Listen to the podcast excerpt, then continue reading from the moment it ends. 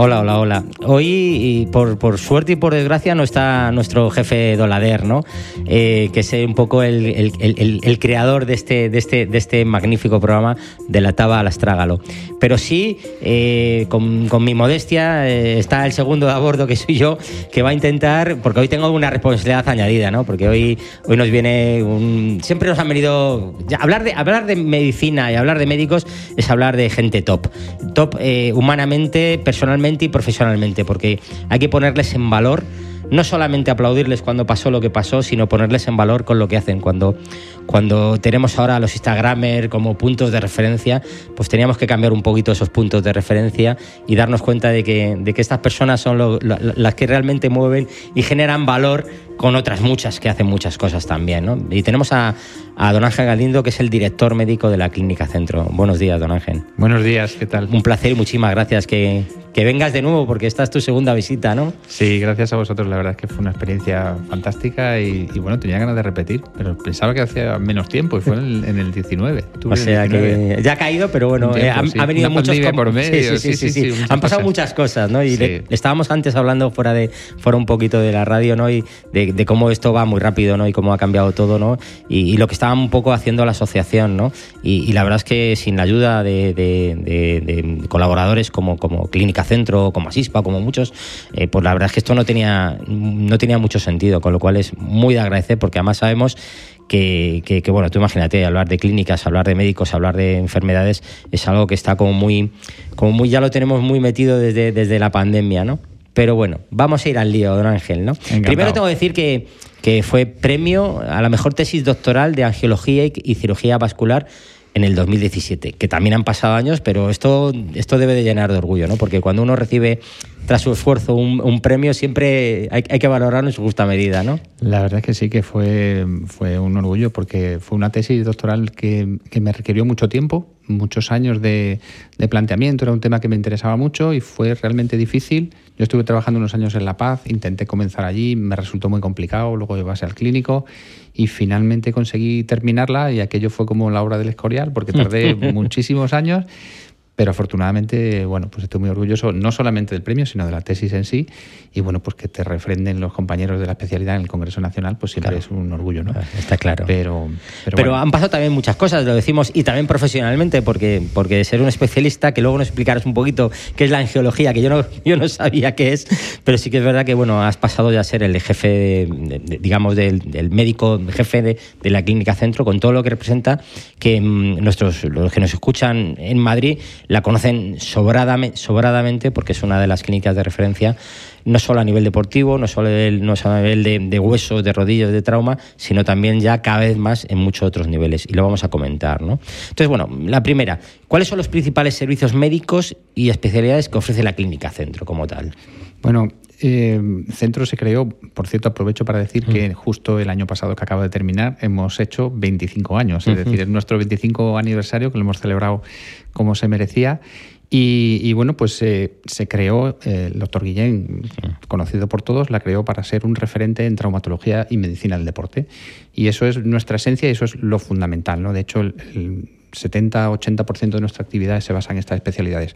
Pero es cierto que nosotros disponemos de prácticamente todas las especialidades quirúrgicas y gran parte de las especialidades médicas, no solamente en el hospital, sino en consultas también, y todo lo que rodea a la traumatología, es decir, fisio, etcétera, está también incluido y prácticamente podemos decir que, disponemos de una cartera de servicio amplísima en casi todas las especialidades. Yo que por suerte y por desgracia tengo que utilizar vuestros servicios, tengo que decir que la, última parte que yo vi de, la clínica Monte Carmelo que tenéis un poco de, fisio es, extraordinaria. ¿eh? Sí, eh, pues yo creo que hace un poco más de un año inauguramos todo lo que es Fisio Club and Sport porque eh, vimos que era una, línea de crecimiento importante y ya no solamente es el tratamiento de, en el posoperatorio de nuestros pacientes intervenidos, sino bueno, pues de toda la recuperación y todo lo que acompaña a, su reincorporación al, deporte. ¿no?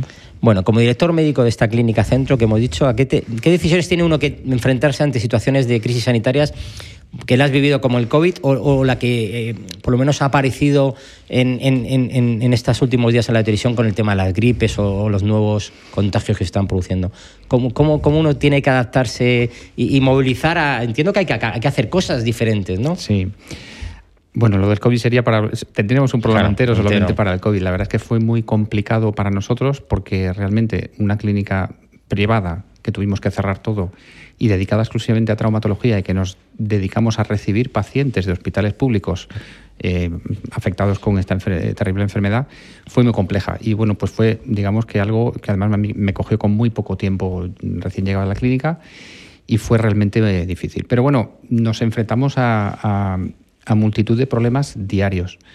Y eso, en primer lugar, mm, es importante cuando yo, em, cuando el doctor Guillén me ofreció la posibilidad de ser director, me dijo, mira, es importante, queremos a alguien que conozca la casa. Yo ya llevo varios años eh, como cirujano vascular y es muy importante conocer dónde te mueves, conocer tu casa, conocer tu gente, conocer todo lo que, todo lo que ofreces. En segundo lugar, es importante formarse, porque en el campo de, la, de los directivos de salud eh, España hasta hace muy poco ha estado relativamente coja en ese sentido.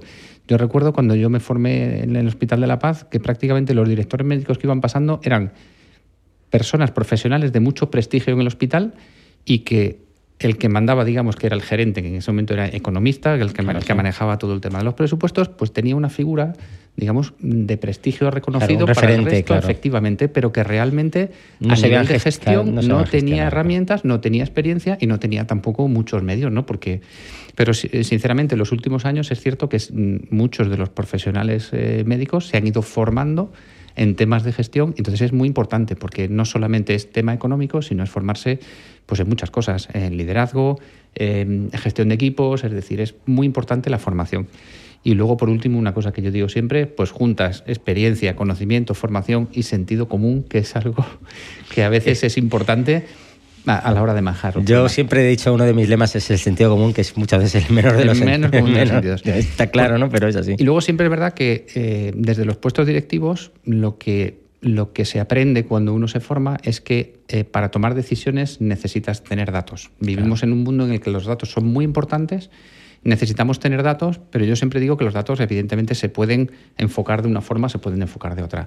Cuando tienes datos lo que hay que hacer es analizarlos y luego eh, intentar utilizarlos a tu favor. Es decir, que nos hagan reflexionar y nos hagan decir, por aquí estamos yendo bien, por aquí no, y tomar decisiones. Al final tienes que tomar decisiones en base al conocimiento y en base a los datos. Está claro. ¿Cuál es tu trabajo como director médico? Porque sabemos cómo hacen los médicos, pero el que gestiona todo un centro, ¿cómo, ¿cómo, es? Que entiendo que tiene que ser muy difícil pues día a, día. Es complicado y es complicado definirlo, pero voy a intentar... Mm. Eh, cuando estuve aquí hace, mm, pues eso, en octubre del 19, eh, acababa de dar una sesión un poco para decir qué es lo que hace un director médico. Y básicamente, pues tiene que encontrar un equilibrio entre la calidad asistencial a nuestros pacientes y la gestión.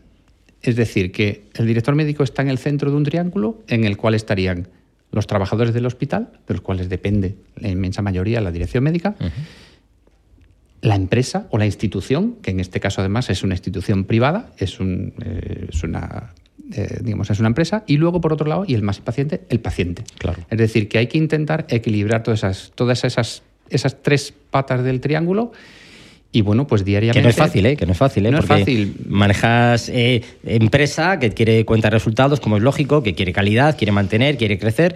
Manejas a personal eh, formadísimo, especializadísimo y, lo más importante, el paciente. Y, paciente, y personas humanas, ¿no? Ese equilibrio es, es complicado, pero es, es, ese equilibrio el que tiene que intentar mantener en todo momento el director médico, la dirección médica, porque a mí no me gusta hablar en singular, me gusta hablar en plural. Yo tengo un subdirector que trabaja conmigo, que es Paco García y que siempre me gusta que trabajemos en equipo y, y, hablar de dirección médica, no de director médico. Está claro, está claro. Eh, pregunta un poco generalista, luego ya centraremos un poco el tiro. ¿Cómo vemos eh, el futuro de la atención privada a nivel de salud en, en, Madrid y en, y en España? No, no lo sé. Cuando hay tantos ataques muchas veces, yo creo injustos, ¿no? Vamos, yo no creo, lo sé, ¿no? Porque, porque yo creo que el modelo, para mí, por lo menos personalmente, cada uno tiene su opinión, pero el modelo de éxito es el modelo de, de, de cogestión, ¿no? Lo público y lo privado deben ir de la mano y deben de ayudarse y colaborar para crecer, ¿no? Eso, sería, eso sería lo ideal y eso es, eh, bueno, estamos en momentos políticos complicados porque además, bueno, pues eh, venimos de una pandemia, es una mm. situación difícil, venimos además de un, en España tenemos una peculiaridad que es además que hay, eh, como si dijéramos, 17 ministerios de sanidad, que cada ah, comunidad autónoma tiene todas las, eh, todas las eh, posibilidades para... todas las competencias. Todas las competencias, efectivamente. Pero es cierto que, mm, eh, como dicen, no existe atención pública, atención privada, no existe salud pública, salud privada, existe la salud. Y evidentemente la, digamos, la atención privada genera o digamos soporta aproximadamente un 30% de toda la actividad a nivel nacional. Pero es cierto que... Ese dato, por favor, quedaroslo los que nos Aproximadamente. Más o menos, ¿eh? Que estamos hablando de, mucho, de mucho, de muchos miles de personas. Y ¿eh? esa colaboración o esa, digamos, eh, ayuda de la, de la medicina privada se, se, demostró en el COVID porque fue fundamental y en la Comunidad de Madrid funcionó muy bien y es, y es fundamental. Pero es cierto que ahora mismo tenemos una serie de problemas eh, y más concretamente en Madrid también, porque en Madrid es cierto que es un lugar donde probablemente aquí en España hay más entidades privadas. Mm hay una gran concentración también de grandes grupos, es decir, grandes grupos que van eh, asimilando y van acumulando uh, hospitales. Y, además tenemos un problema que justo después del COVID ha subido en torno a un 12% el número de pacientes con pólizas privadas. Esto está llevando a que mm, en muchos de los eh, hospitales públicos o en muchos de los perdón, privados estamos ya empezando a, tener saturación, porque los pacientes, evidentemente, la, sanidad pública con todo el problema del COVID ha quedado mm. dañada y, mm. sobre todo la atención primaria con listas de espera y eso está repercutiendo a nivel de, la, medicina privada.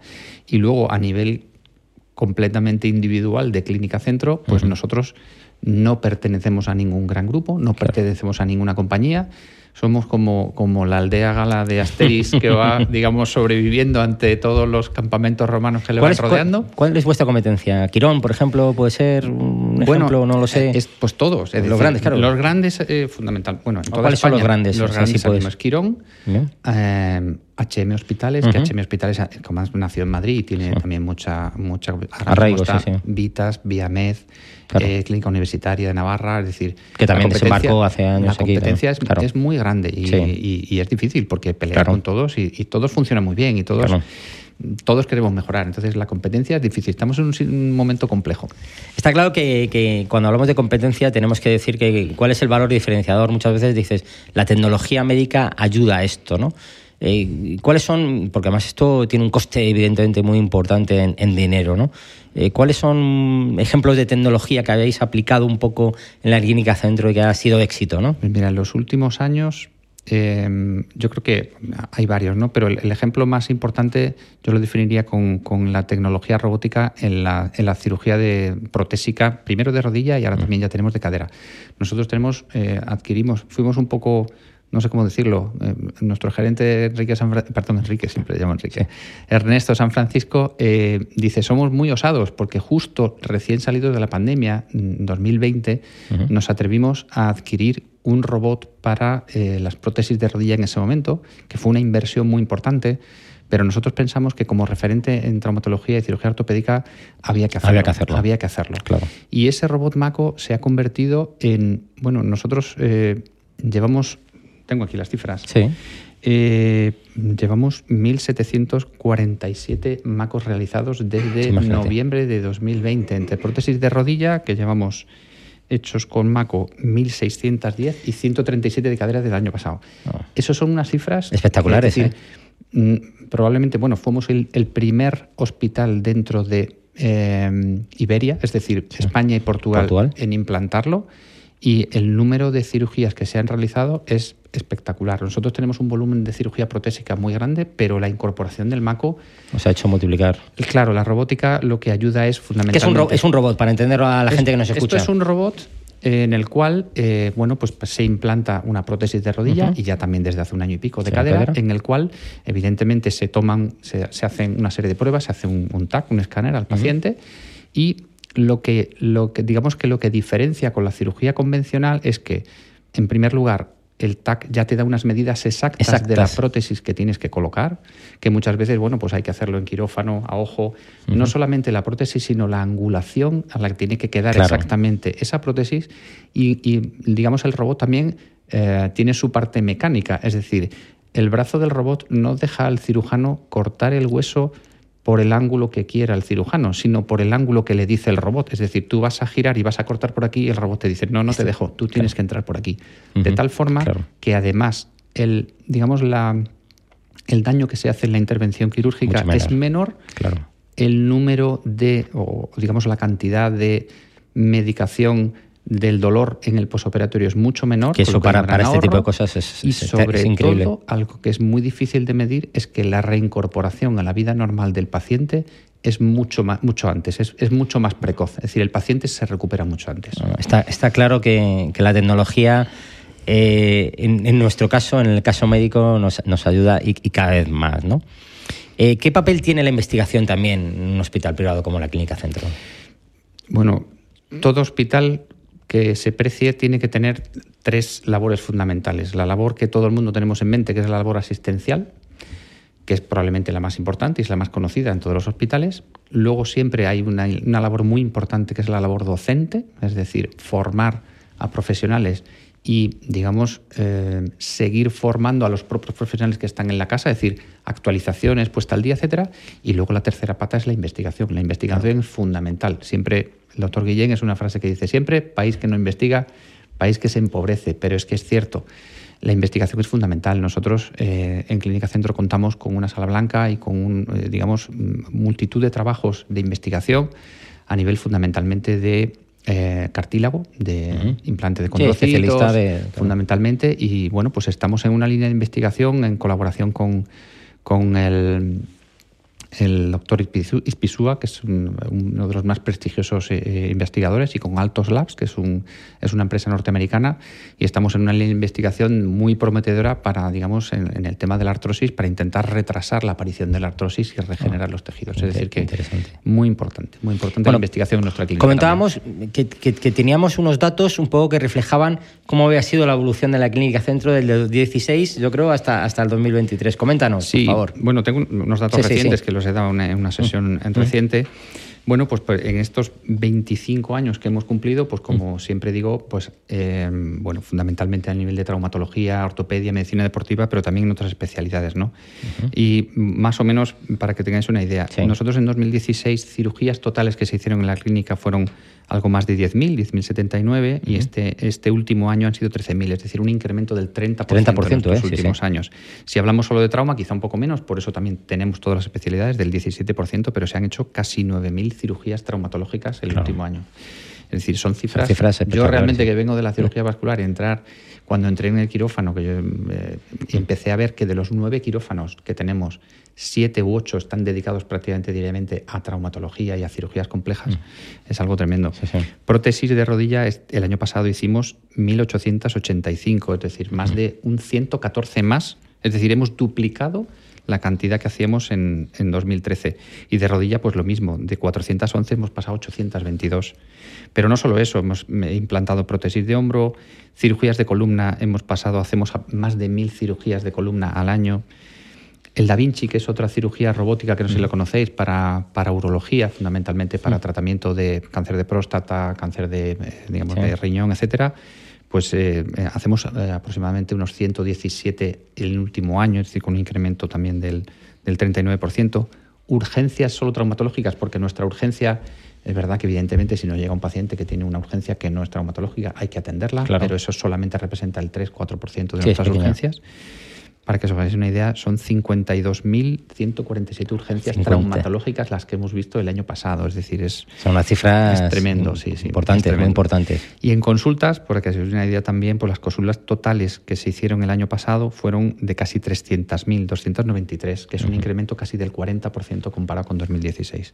Y consultas específicamente de trauma, 173.000 en el último año. Es decir, que son unas cifras pues que reflejan un poco la importancia que hemos dicho. La evolución que hemos tenido y, bueno, pues el crecimiento, ¿no? Y bueno, pues como digo, estamos en un momento ahora un poco más complejo porque hay mucha competencia, porque, todo el mundo trabaja muy bien y, eso es de reconocer. Pero bueno, tenemos que trabajar para seguir manteniendo y aumentando esas cifras. Tengo que decir que, que, Ángel como yo eh, somos ya de pelo blanco. Pero estoy seguro, yo desde hace mucho tiempo. Yo, ¿eh? también, ¿no? Pero estoy seguro que el estrés eh, ha ayudado posiblemente también a esto. ¿Cómo, cómo, ¿Cómo se gestiona? Es una de las dudas que siempre a mí, y os admiro por todo esto, ¿cómo gestiona un médico como eres tú y ya en una posición de gestión, eh, este estrés, cómo se gestiona esta pandemia, estas crisis, estas, estas inversiones que, tienes que tomar una decisión que estoy seguro que son de cientos y cientos de millones de euros, ¿cómo se gestiona esto? Pues es complicado, es complicado a nivel puramente individual a nivel médico cuando fundamentalmente desarrollaba mi especialidad en geología y cirugía vascular. Casi todas las especialidades quirúrgicas, no quiero hacer de menos a las no quirúrgicas, pero es cierto que las quirúrgicas eh, pues conllevan un nivel mayor de estrés, especialmente en quirófano y muchas veces pues tomar decisiones complejas en momentos, en momentos difíciles. Es, es muy difícil. Eh, te apoyas en la familia, te apoyas en los amigos, te apoyas mucho en los compañeros, porque los compañeros saben de qué va. Eh, y sobre todo, bueno, pues tienes que aprender a gestionar los errores, porque te equivocas. Al final siempre te vas a equivocar. Somos seres humanos, está claro. que cuanto más operas, más posibilidades tienes de operarte por estadística. Entonces yo siempre digo que, bueno, se cometen errores y los errores además se pagan caros porque son pacientes, pero el error hay que asumirlo y el error hay que aprender de él. Y el error, evidentemente, mm, cuesta superarlo, pero hay veces que no hay más remedio que hacerlo. Entonces... Desde el punto de vista de individual, como profesional, pues hay que apoyarse mucho en los compañeros y ahora que estoy en la otra parte, en la parte directiva, pues hay que ofrecer todo ese apoyo desde el equipo directivo a todos esos profesionales desde el punto de vista individual, desde el punto de vista familiar, desde el punto de vista eh, profesional, todo lo que haga falta porque mm, ser médico es muy complicado. Y en estos tiempos mucho más. Mucho más. Entonces es una especie, perdón, es una profesión muy vocacional y es una profesión que conlleva mucho desgaste pero bueno, la hemos elegido y, sí, sí, para, eso, no nos queda más remedio. Sí, sí, que es verdad que uno plantea desde la asociación de la barandilla, ¿no? que, con, con, la gente que, tiene detrás con temas de, de, salud mental, con psicólogos, psiquiatras especializados. Yo muchas veces en, en Casa del Herrero, cuchillo de palo, muchas veces se dice, ¿no? porque yo estoy seguro que, que, necesitáis constantemente también este apoyo. Aparte, estoy seguro que, en momentos puntuales de máximo estrés, pues una visita a un psicólogo, una visita a un psiquiatra, esto ayuda, está claro, porque son los profesionales que, gestionan esto. Y tenemos que, lanzar una lanza a favor de, que todos somos humanos, lo primero, y que necesitamos ayuda siempre, aunque seamos médicos. Tenemos que normalizar esa situación, porque a veces es complicado y asumir que, hay momentos difíciles y hay momentos ayuda de, otro profesional. efectivamente, efectivamente. es, es así. Bien, Clínica Centro. ¿Qué medidas de sostenibilidad y responsabilidad social, que ahora están muy de moda estas palabras un poco complicadas, se implementan? Y, estoy seguro que tú tienes que tomar esas decisiones para que sean. Sí, además, mire, precisamente tengo a mi, a mi subdirector Paco, que es el, es el director de, es el coordinador de calidad, es el coordinador de seguridad del paciente también, pero en, cuanto a calidad, eh, lleva muchos años implicado en este tema y em, tengo aquí apuntado precisamente porque dentro de todas las medidas nosotros, eh, digamos, pasamos una serie de auditorías también, ya no solamente de calidad eh, desde el punto de vista asistencial, sino también desde el punto de vista de sostenibilidad. Y nosotros obtuvimos eh, la acreditación ISO 14001 001 ya en el 2019, que nos, digamos, acredita que en Clínica Centro em, peleamos también por la sostenibilidad, peleamos por, por el medio ambiente, Em, en quirófano. Eh, ahora está muy en boga últimamente todos los estudios que hablan de em, todo lo que genera de huella de carbono un hospital y un quirófano. Y bueno, pues nos estamos replanteando y estamos reorganizando y hemos creado una serie de grupos de trabajo en el quirófano sobre todo, no solamente ya a nivel de residuos, residuos plásticos, gases medicinales, es decir, hay una gran cantidad, es decir, eh, el hospital está muy bien porque salga vidas, pero hay que ser consciente del hospital genera eh, una gran eh, cantidad de, residuos, una gran cantidad de, decir, la huella de carbono es, es importante y estamos eh, es un tema que nos preocupa. Ah, pues me parece, me parece muy muy muy muy muy Están empezando a salir publicaciones. Muy, interesante.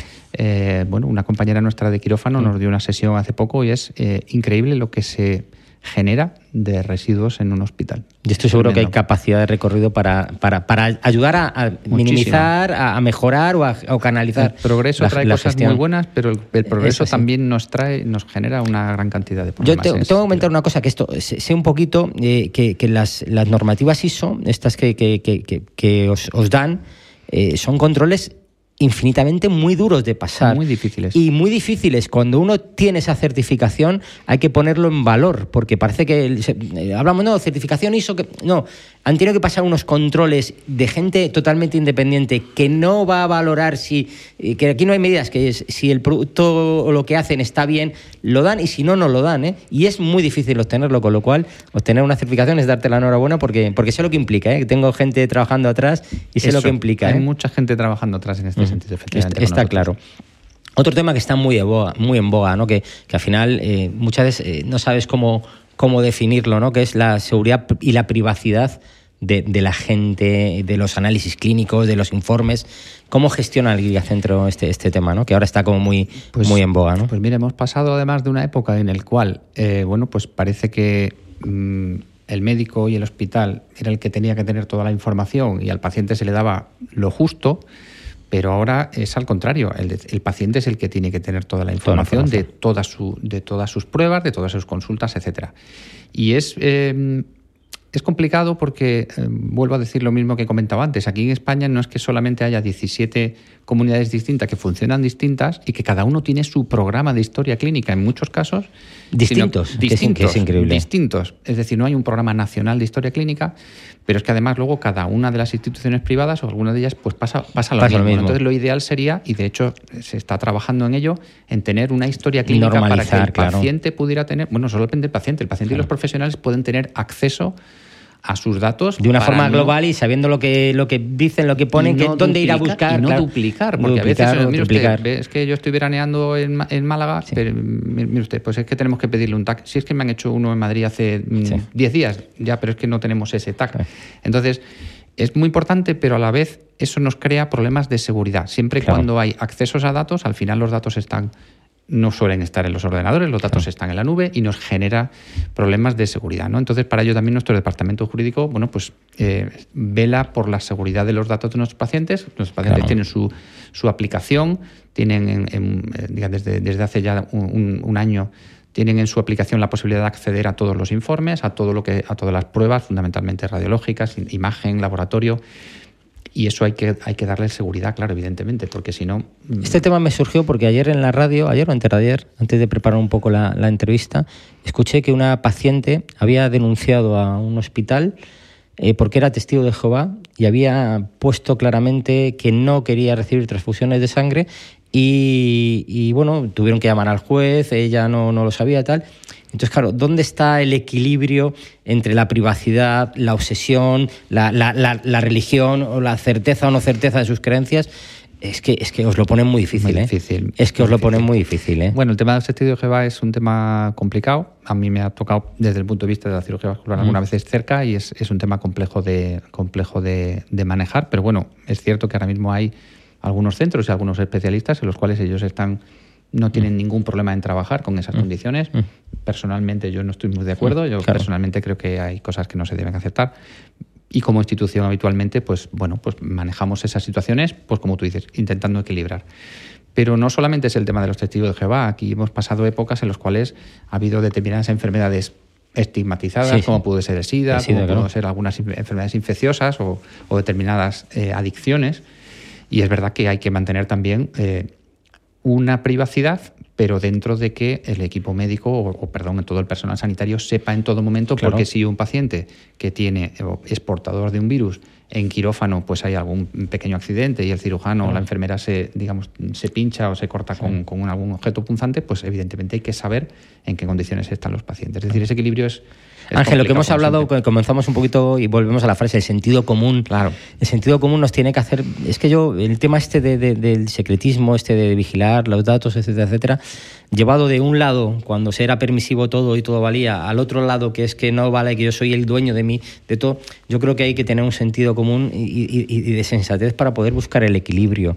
Y es así, pero eso debe ser en toda la vida, pero ojalá, pero es casi, casi imposible. Yo que me defino como muy, muy de centro, siempre muy de centro, muy en el centro está la virtud. ¿Por qué? Porque en los extremos posiblemente esté la alegría, esté la revolución, esté otras muchas cosas, pero, pero en el centro yo creo que está el equilibrio de buscar todas esas alternativas. en el equilibrio está la virtud. Lo que pasa es que a veces no es fácil encontrar ese equilibrio. Está claro. Y a veces que hay que definirse también hacia uno o hacia otro. Claro, claro, no, y, y posicionarse, y porque no queda más Y sobre todo otros que toman decisiones que, que, salvan vidas, ¿no? Que salvan vidas. Es así, ¿no? Em, eh, una pregunta que siempre tenido curiosidad, ¿no? Eh, eh, que ahora está también en el tema de lo público muy en moda, ¿no? Lo de la telemedicina. Eh, está claro que en una operación no puede haber telemedicina, ¿no? O, sí, eso no lo por Ver, ¿eh? o, sí, ¿no? Por, eso nos tienes que comentar un poco. A ver, que, coméntanos, por ver. A ver, la telemedicina evidentemente es muy útil. Eh, es una herramienta más. Es decir, no todo va a ser ahora telemedicina, porque evidentemente el contacto... A mí me pasó una cosa cuando la pandemia que era eh, cuando no nos podíamos reunir, cuando no podíamos quedar, pues estaba muy bien esto de las reuniones. Sí, eh, el pues chat claro, el Zoom, Estaba muy bien, pero mm, no es lo mismo. Igual que no es lo mismo estar reunido mm, aquí tú conmigo y hablando y contando haciendo una entrevista, haciendo entrevista de tu despacho, que hacerla en mi despacho. Para mí no es lo mismo. Entonces, no es lo mismo tampoco hacer una visita médica eh, la relación médico-paciente no es lo mismo si yo te estoy mirando a los ojos que si yo estoy mirando una pantalla. No es la mm, misma. Pero es cierto que en determinadas circunstancias viene muy bien. Por ejemplo, pacientes, yo te veo, te exploro, te hago un planteamiento diagnóstico y te digo, hazte esta prueba. Pues posiblemente para la revisión de esa prueba a lo mejor no es, necesario, que vengas. Por ejemplo, es una analítica. Claro no solamente en ese sentido, la dispersión geográfica en algunos centros hace que sea, pues si, tú eres una persona que no eres de aquí de Madrid o eres una persona que viaja mucho, pues para determinadas ocasiones puede ser muy útil la telemedicina. Es decir, que es una herramienta más, una herramienta importante que hemos asimilado y que hemos incorporado a nuestro, digamos, a nuestra oferta pero que yo sigo pensando y el doctor sigue pensando que hay que llegar, que hay que mirar, que hay que dar la mano. Sí, sí, que, toca, hay que tocar. Yo también soy de esa. Soy de los viejos todavía, pero bueno. Bueno, hay buscando también el equilibrio, ¿no? Es cierto que, por ejemplo, hay especialidades que se benefician mucho de la telemedicina. La dermatología, por ejemplo, en lo que vas a ver es de, no solamente la, telemedicina, sino la inteligencia artificial, todo lo que sea imagen, radiología. Nosotros tenemos un, un programa de colaboración con General Electric, que llevamos muchos años colaborando, y somos a nivel eh, mundial de los, de los eh, centros en los cuales se está colaborando para mejorar la inteligencia artificial de, las imágenes. Todo lo que sea imagen, eh, la máquina aprende. La máquina aprende a saber lo que es y lo que no es. Entonces, bueno, pues existe un proyecto muy interesante en nuestra clínica también para mm, aplicar la inteligencia artificial a determinadas pruebas diagnósticas. Y yo creo que es algo que está para quedarse. Pero yo siempre digo que la inteligencia artificial eh, no puede sustituir al humano. Nos tiene que ayudar, nos tiene que ayudar mucho, pero no puede sustituir definitivamente a todo lo que es el ser humano. Nos lo están poniendo cada vez más difícil, ¿no? desde luego. Con estas fake news que nos aparecen ahí, el Trump disfrazado diciendo que, yo que sé, y al final te lo crees porque es tan real. Pero bueno, yo creo que que, hay que valorar. La historia, la historia de la humanidad siempre ha tenido esto, ¿no? La tecnología ha hecho mm, infinitas mejoras, pero también ha traído cosas malas y hay que buscar también un poco el, que, el, peso sea mayor en, la, su parte buena y todo su parte lo bueno. Bueno, Clínica Centro es una clínica privada. Está claro que una clínica privada que, a través, que atrás eh, hay unos empresarios que han arriesgado su patrimonio, su dinero, eh, y necesitan mm, que se les revierta en beneficios. ¿Cómo se gestiona eh, el tema de salud con el tema de la rentabilidad. ¿no? ¿Cómo lo gestionas? Que es difícil, entiendo. Es difícil porque eh, yo trabajo muchos años en medicina pública y yo entiendo que haya mm, muchas personas que puedan estar teóricamente en contra de la idea de que con la medicina o con la salud se pueda ganar dinero. Y es difícil, mm, pero eh, también se puede hacer. Yo no soy de esas, ¿eh? ya te digo no, antemano que yo soy de, de, las que, lo, he definido muy claro al principio. Yo creo que, la, medicina pública tiene grandísimas ventajas y, es, es muy importante potenciarla, muy importante, pero la medicina privada ayuda y muchísimo al Sistema Nacional de Salud. Ayuda porque cubre una serie de carencias que la, la pública no tiene. Y eh, al fin y al cabo, bueno, pues... Mm, es una empresa y es una empresa que tiene que generar beneficios, pero siempre teniendo en cuenta ese equilibrio que decíamos antes entre lo que es la gestión, lo que son los beneficios y lo que es la calidad que se aporta al paciente. Mientras no se pierda esa, digamos, ese equilibrio de calidad con gestión, eh, bienvenido sea. Claro. Bienvenido sea. es difícil, ¿eh? porque bueno, pues ahora mismo incluso hay una corriente en determinados centros, como todos sabemos, en determinados mm, grupos políticos en los cuales eh, se ataca a la medicina privada y bueno, pues una cosa es defender la pública, que yo estoy completamente de acuerdo, y otra cosa es atacar la privada, es completamente diferente. Sobre todo porque pensemos que, que, tú lo has dicho la cifra, que a mí me ha quedado alucinado, casi un 30%. Eso, a, ver, a ver cómo no colapsas todavía más esto que está colapsado. hay un dato que es muy curioso. Del millón y pico de funcionarios que tiene Muface, que se les da a elegir entre la pública y la privada, la inmensa mayoría coge la privada. Y eso, eh, bueno, pues hay determinados grupos que están intentando desde hace años eliminar esa situación.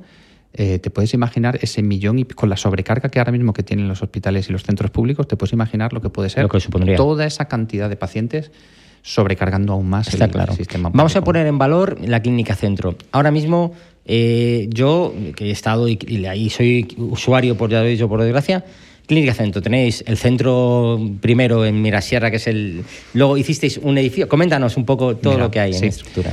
Eh, bueno, pues efectivamente, la, la, la idea inicial es Ventisquero la Condesa 42, que es nuestro edificio principal, que es el hospital como tal y que es cierto que el hospital al paso de los con el paso de los años se ha ido quedando pequeño porque hemos ido creciendo ya hemos visto las cifras.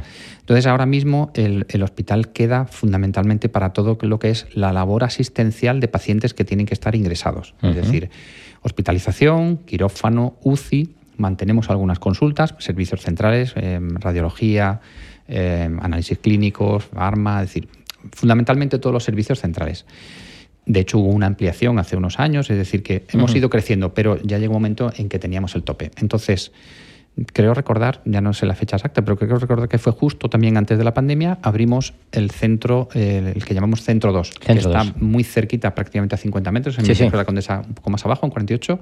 Sí, son tres cuatro números, sí. Abrimos Centro 2 eh, con idea fundamentalmente de abrir consultas. Y allí tenemos prácticamente casi todas las consultas de trauma y de algunas especialidades como urología, cirugía plástica. Y luego también tenemos eh, a nivel de servicio de radiodiagnóstico, porque mm, radiodiagnóstico es un servicio fundamental, esencial para, acompañar toda la trauma. Eh, nosotros tenemos cinco resonancias magnéticas, es decir, es una cifra muy importante. Tenemos dos en centro 2 y tres en centro 3 y es un volumen mm, muy importante. Luego abrimos en 2018 el centro de Monte Carmelo, que inicialmente fue en la parte, la planta baja era de, fisioterapia y rehabilitación y la parte superior de consultas, la mayoría consultas no quirúrgicas, pero lo mismo, mm, fisio se nos quedó pequeño, fisio eh, ahora mismo Monte Carmelo coge las dos plantas y abrimos, que esto fue un concepto también algo nuevo, abrimos un centro nuevo o dos plantas nuevas en un área comercial. No es un centro comercial, pero sí es un área comercial, pero que dentro de ese área, ese edificio, las dos plantas son nuestros. Y ahí ya no solamente tenemos esas consultas que sacamos de Monte Carmelo, sino que también hemos sacado del hospital principal, hemos sacado determinados departamentos no asistenciales, como pueden ser centralita, administración, es decir, una serie de, Reubicado. Claro, porque, porque el hospital al final lo que necesitamos es tener fundamentalmente a los pacientes. Claro, claro. ¿Y, qué planes de futuro tienes? Eh, ¿Nos has centrado? Bueno, ¿empleados cuántos sois ahora mismo más o Pues ahora mismo mm, nuestros son 600 y pico, casi 700, más luego con las contratas de limpieza, mantenimiento, cafetería, pues 800 y pico. Imagínate que estamos hablando de casi... Hemos ido creciendo mucho. Al principio esto era casi... Pero fíjate, ¿cuántos empleados? Yo cuando, cuando llegué, y sobre todo cuando llegué a la dirección, me sorprendió mucho porque yo empecé a preguntar por todos los sitios. Yo, bueno, afortunadamente me dijeron, mira, como tienes tiempo, yo me solapé con el antiguo director dos, dos meses y medio, con lo cual tuve tiempo, aunque ya conocía algo la clínica como cirujano, tuve tiempo de visitar prácticamente todos los departamentos y a mí me sorprendió muchísimo que por casi todos los departamentos que yo pasaba preguntaba, ¿tú cuánto llevas aquí? Dice, yo llevo desde, desde que esto abrió. Es decir, que hay muchísimo... Eso, eso, dice mucho que decir de la empresa. Hemos crecido mucho en cuanto a números, porque ahora ya claro, hay muchos que dicen, es que ya no conozco a casi nadie, pero porque hemos crecido, no porque hayamos cambiado. Hay muchísima gente. De hecho, ahora en este hemos cumplido el 25 aniversario pues había pues treinta y tantos treinta y tantos empleados que llevaban los 25, años con nosotros. Es decir, hay, una, hay un sentido de permanencia, hay un sentido de familiaridad en la clínica importante que yo creo que es una de las cosas que nos diferencia a lo mejor quizá de otros grupos. Eh, vamos a ir acabando, pero planes de futuro. Eh, esto siempre se dice, ¿no? Porque las empresas tienen que estar siempre en movimiento, ¿no? Siempre, sí. ¿Qué tenéis en idea ahí que se pueda contar, evidentemente? A ver, eh, mantenernos y crecer. Sí, está claro. Fundamentalmente, yo creo que lo que tenemos es que seguir creciendo y seguir manteniendo el primer el punto principal es en lo, que se nos conoce y lo que somos referencia. Y lo que probablemente haya sido lo que nos ha hecho mantenernos y no caer y no tener la necesidad de, ir a otros grupos, ¿no? Que es todo lo que es la traumatología medicina del deporte, es decir, potenciar al máximo todo lo que es la trauma y todo lo relacionado con, con ella, ¿no? En cuanto a, bueno, pues en cuanto a edificios, mm, bueno, pues todos intentamos, nosotros es como, como Madrid, nosotros siempre estamos de obras, siempre estamos intentando, vamos a aumentar, ahora estamos haciendo obras, hemos hecho un laboratorio nuevo, eh, ahora cuando terminemos la hora de laboratorio vamos a ampliar las urgencias, es decir, nosotros siempre queremos crecer y el doctor Guillén es alguien que está constantemente con la idea de crecer y crecer y, hacer más, ¿no? Pero no solamente en cantidad, sino también en calidad, es decir, eh, no solamente es eh, crecer en número, sino también crecer en calidad, porque es muy importante, porque como decía antes, hay muchos grupos y todos trabajan muy bien y todos hacen las cosas muy bien. Entonces muchas veces lo que te puede diferenciar es, es, la calidad, no solamente la, no solamente la cantidad. ¿no? Y bueno, pues yo sí que tenía aquí, bueno, pues como mm, la estrategia un poco dentro de nuestro, de, nuestro ámbito que es tan competitivo, pues yo decía, en primer lugar, la identidad propia, en segundo, los valores. Nuestros valores yo creo que nos, nos tienen que servir para seguir creciendo y para seguir ampliando. Y como son siete y yo me los debería saber, pero me lo sé, pues mira. Y te voy a dejar los dos últimos para el final porque, son, porque lo, lo voy a explicar conocimiento, cercanía, profesionalidad, calidad, honestidad, innovación y superación. Y de estas dos últimas te voy a decir... Coméntanos. Más que nada porque el tercer punto, que es el doctor Guillén, que como todos sabemos es el alma de la clínica. Y para hablar de eh, innovación, pues hay una frase suya que nos gusta mucho, que es, no todo lo nuevo es bueno, pero todo lo bueno alguna vez fue nuevo. Y, decir, y ese espíritu de innovación lo mantenemos. Y el espíritu de superación es otra frase también muy conocida de nuestro querido jefe, que es, em, todo aquel que cada día no es mejor, pronto deja de ser bueno. Esa es otra de nuestras señas de identidad, es decir, intentamos mejorar día a día, intentamos superarnos. Y bueno, pues esas son nuestras señas y con esas señas es con lo que yo creo que tenemos que seguir creciendo. Pues yo creo que con esto podemos acabar. Yo agradecerte, eh, pedirte que no tardemos otros cinco años en, volver a vernos. Ni otra pandemia por medio. ni, otra, ni otra pandemia.